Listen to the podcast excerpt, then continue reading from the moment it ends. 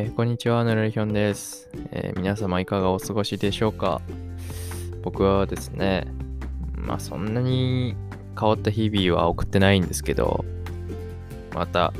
ずっと勉強して本読んでみたいなつまんねえ。自分で面白くてやってるんで、そんなつまんないとは言わないけれど、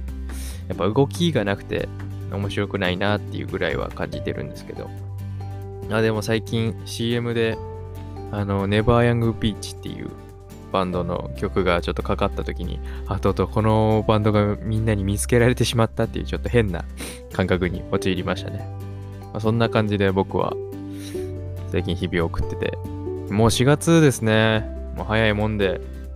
もう嘘つく日も通り過ぎ、嘘もつけぬまま今に至りますけど、うーん、嘘ついときゃよかったかな。何かしら。ちょっとショックショックというか、まあ、後悔は残っております。で、全然、やっぱ、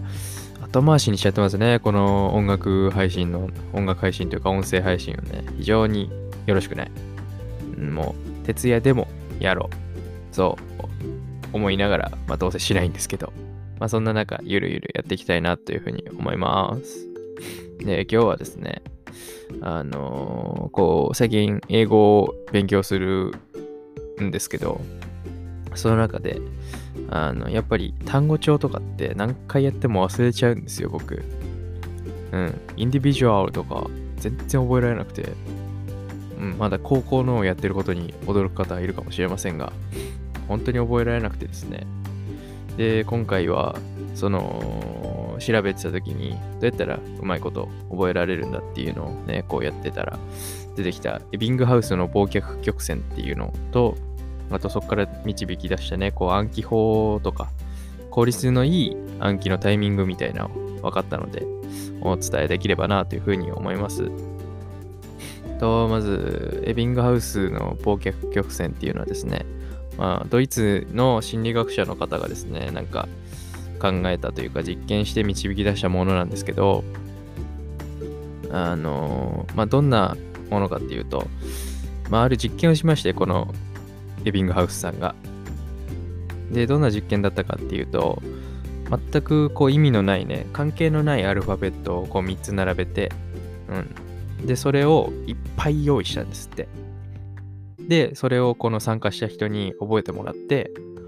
その覚えてもらったものを次テストしますっていう、そのテストした時に、どれぐらいの速さで人間っていうのはそれを忘れちゃうんだろうっていうのをこう調査したっていうことなんですけども、まあ、これブログ書いたんですけど、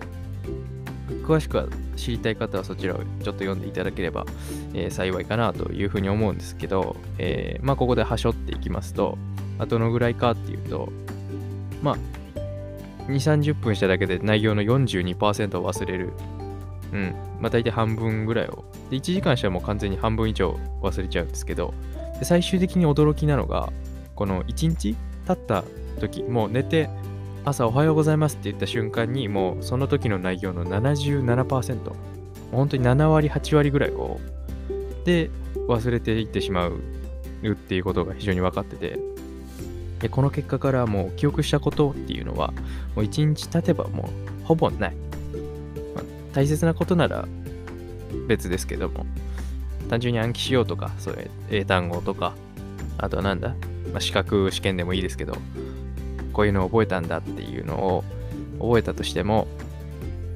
あのー、7割はね、もう覚えてないっていうのが実際のところらしくてですね。まあ、僕は昔からこう容量が悪くて、あんまりね、その賢い人ではないなと思ってはいたんですけど、なんかちょっと、まあ、みんなそうなんだなみたいなところに気づけたので、これから胸を張って僕は忘れる人間だと言いたいですね。で、まあでも、忘れてるだけではね、やっていけないですから、人生。うん。今度、その、英単語でもいいですけど、何でも勉強したことをね、こう、復習するときに、どうやら、いいタイミング、最適なタイミング注文があるらしくてですね、そちらをこう調べたところですね、誰っつったっけピョートル・ウォズニアックっていう方が今回はですね、その考え、ピョートル・ウォズニャックっていう方が考えたものを、えー、ブログに掲載したんですけど、えー、最初の復習は、えー、その勉強した日の次の日、翌日。えー、2回目が7日後、まあ、1週間後。で3回目が16日後。で、4回目が35日後。